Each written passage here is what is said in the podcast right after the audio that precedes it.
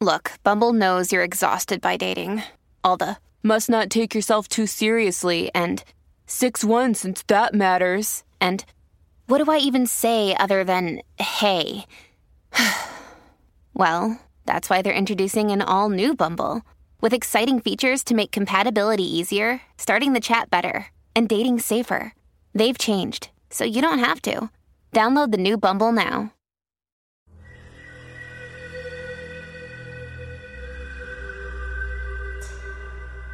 Hello，晚上好，欢迎来到奇闻事件部，我是主播莫大人。Hello，大家好，我是陈默。一九七九年五月二十三日，京都长冈市内，两名在超市打工结束的主妇，协同至进山竹林采集蕨菜，而后行踪不明。两日后，二十五日这天，两人遗体被发现横尸在山顶近处。两人的背包里有着各自的空便当盒、采集的蕨菜，以及钱包。因此排除了谋财的可能性。主妇 A 的口袋里翻找出“我们在被他追赶，救救我们，他是坏人”，如此被草草写下的铅笔字迹。纸张则是事前两日前打出的超市发票。然而，两人的衣服口袋与随身物品内都寻不着铅笔的踪迹。在后续几天的搜索中，在陈尸现场稍有距离处，发现了铅笔芯头，但完整的笔身。则依然不见踪影。然后，当尸检结果出来后，令人触目惊心。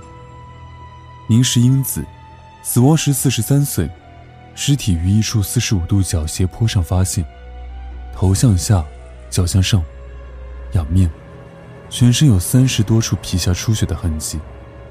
据推测，应当是遭到了犯人殴打所致。左右两处的肋骨，总共断了九根。肝脏被打破裂，可见犯人极其残忍。上衣被撕破，牛仔裤还穿在身上，但在他的体内发现了犯人的精液，死前明显遭到了性侵犯。死亡原因是被掐住脖子窒息死亡。水野惠子，死亡时三十二岁，尸体发现位置为明石的尸体上方坡顶处，俯卧。身上有五十多处被拳打脚踢的痕迹，下半身的衣服和内裤都被撕开，牛仔裤和鞋都被扯下来扔到了遗体旁边。虽然在他体内没有发现犯人的体液，但尸检发现死者下体有多处划伤，应当是犯人用异物凌辱所致。两只脚后的跟腱都被用菜刀挑断，死者生前应当已经不能逃跑。另外，水野惠子的尸体搏斗痕迹明显，手指甲中残留的犯人血迹，经过化验为 O 型，而且手中还有从犯人头上扯下来的头发。左胸插着一把菜刀，刺入的力度非常大，直接扎断了左侧第四根肋骨。刀刺穿了心脏和肺部，几乎从身体后部穿出。两人的胃中都还残留有米饭和海苔，从消化程度来看。应当是在他们吃完便当后一个小时左右被杀害。配合尸体的僵直程度，判断犯人的作案时间应当为下午一点半至两点左右。根据这些线索，警方判明，犯人应当为身体壮硕的 O 型血短发男子，而且应当有空手道等练习武术的经历。事件发生当时，正是进山采野菜的时节。当天中午到下午，总共有十六人进山采野菜。车辆的停放地点离案发地点不到五百米，而山脚下当时的建筑工地里，大约也有四十名的建筑工人在盖房。警方在之后对他们的调查中，一一排除了嫌疑。而根据他们提供的情况，警方也发现了一些具有嫌疑的对象。A，住在长冈京市内的两名不良少年，M 与 K。这两人当天下午在建筑工地上打零工。据工地其他工人反映，在案发当天下午两点半时，两个人午休后急匆匆地从山上下来，而且 K 在中学时有三年的空手道练习经历，也常常在案发地点的山里练习山地越野，体格健壮。警方对两人进行了调查，但他们都没有明显的搏斗外伤，而且 M 与 K 都是 A 型血，不符合现场发现的证据。B，在两名主妇进山后，有行人目击到两名身穿白 T 恤和牛仔裤的男青年进山，年龄在二十五到三十岁之间，但缺乏更多的信息，警方无法确定具体人物。C，事件发生之前的几年时间里，曾经有一名偷挖私人土地里的竹笋的人，作案手法并不是刨出竹笋，而只是用菜刀将竹笋伸出地面的部分切下带走。在事情发生后，类似的事情再也没发生过。D，事件发生前几周，该地区曾经有多起山林附近有可疑人的报案，嫌疑人为四十到四十五岁左右男性。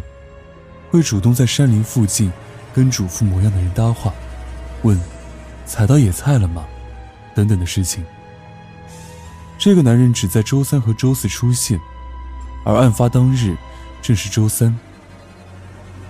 一事件发生前一年的同一时期，有一位主妇在山中采蕨菜时，忽然面前出现了一名四十到四十五岁的中年男子，问他：“太太。”蕨菜采的不少吧？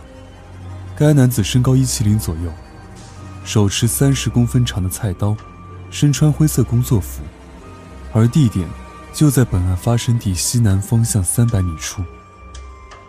这位主妇当时落荒而逃，跑到了离她大概八十米远的丈夫和孩子身边，一家人随即下山报警，但警察进山后一无所获。警方经过对比。发现 D 和 E 中的男子很可能是同一人物，并且具有重大作案嫌疑。于是根据收集到的情报制作了模拟画像，但男子身份不明，因为没有找到有力的证据，警方最后只好定追诉时效为1999年5月24日。事件发生约五年后，1984年5月16日，同事的主妇 C 被人以任务从后背刺伤。以棉被裹尸，在自家焚烧的残忍事件发生。警方确实有将此事与长冈井杀人事件连结，调查其关联性。于是，另一个传闻就出现了：主妇 C 在最开始的那个事件发生的当日，是跟 A、B 二人一起去采蕨菜的，但是因为自己提早下山而逃过一劫。为了 C 的安全，媒体与警方达成共识。不公开 C 的存在，结果最后，主妇 C 的下场，却好像是因为卷入什么麻烦，而被凶手灭口的样子。不过此事警方并无证实，这一说法，不过是媒体的猜测。这件事最终，成了悬而未决的悬案之一。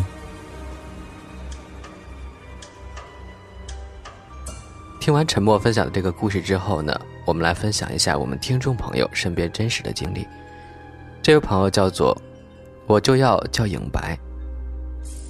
他说：“莫大人你好，从浅浅那时就开始听灵异事件部了，现在才决定说说我的故事，希望能够分享出来。听我爸说，我出生时因为与我妈的血型不符，患了溶血性贫血，连我妈都没有见到，就被护士抱进了温箱里。”当时温箱里还有另外两个婴儿，都是因为各种各样的原因来到这儿的。我的病情越来越重，都到了要下病危通知书了。然而另外两个婴儿状况也不好。后来听我爸说，其中一个就这样病死了，另一个因为父母实在没钱就放弃治疗。就在那两个婴儿都死了的第二天，我的情况竟然开始慢慢变好了。但事情还没完。自我有记忆以来，一直到初中，都总会做一个梦。梦里我穿着类似中山装的服饰，和一位女子站在一座竹桥边。我转头看向那女子，却怎么都看不清脸。但是她穿着汉服，一身白色，那是毫无杂质的白，衣服上绣着莲花。我们好像是要比谁先跑到竹桥的另一边。然后我就和他跑了起来，跑到一半，他就不知怎么的绊了一下，然后就向桥底摔去。梦里我就停下来拉他，我看到桥底是一片漆黑。梦里的我光是看着就觉得胆战心惊。我把他拉起来后，他就不动了，对我做着挥挥手，示意我走吧的动作。接着，我的梦就醒了。到了初中，我问了我妈后，她才告诉我，以前她和我爸结婚几年也怀不上孩子，找了很多医生也不管用，之后就找了一个神婆。神婆说我们家后院里有一个水塘，挡到了投胎的鬼，要我爸在水塘上建一座竹桥。我爸照做了，之后就怀上了我。在我上学的时候，我和同学去学校小卖部买东西吃。从教学楼后面走过，教学楼后面有一条可以供两个人并排走的小道。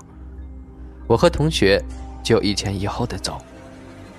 我在前面，走着走着，我就不知道怎么的停了下来，感觉像是有人按住了我的肩膀，不让我走一样。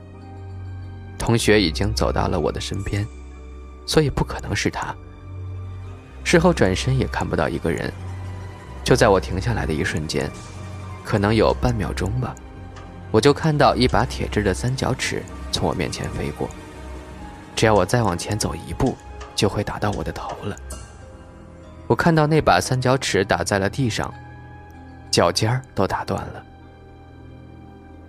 还有一次，是我洗完澡来到卧室，我的卧室不大，有一个大衣柜对着床，勉强够一个人横躺着。我的床不高。所以我习惯一只脚踩在床的边缘，用力把自己提上去。这回也一样，但可能是没踩稳，整个人就向后倒去。如果就这么倒下去，一定会碰到衣柜的铁质把手，落得个头破血流的。但就在我向后倒的时候，突然感觉有一双手扶在我的腰间，用力把我往前推。我就这么向前摔去。半个身子扑在床上，脚跪在了地上。另一次是我独自走在街上，要过马路，路边停着一辆车，完全挡住了我的视线，看不到从哪边过来的车。我就这样直接走了出去。正当我要走出停着的车边时，我感觉有一双手拉了一下我的衣角，不是很用力，但足够我感觉到，并且停下脚步回头看。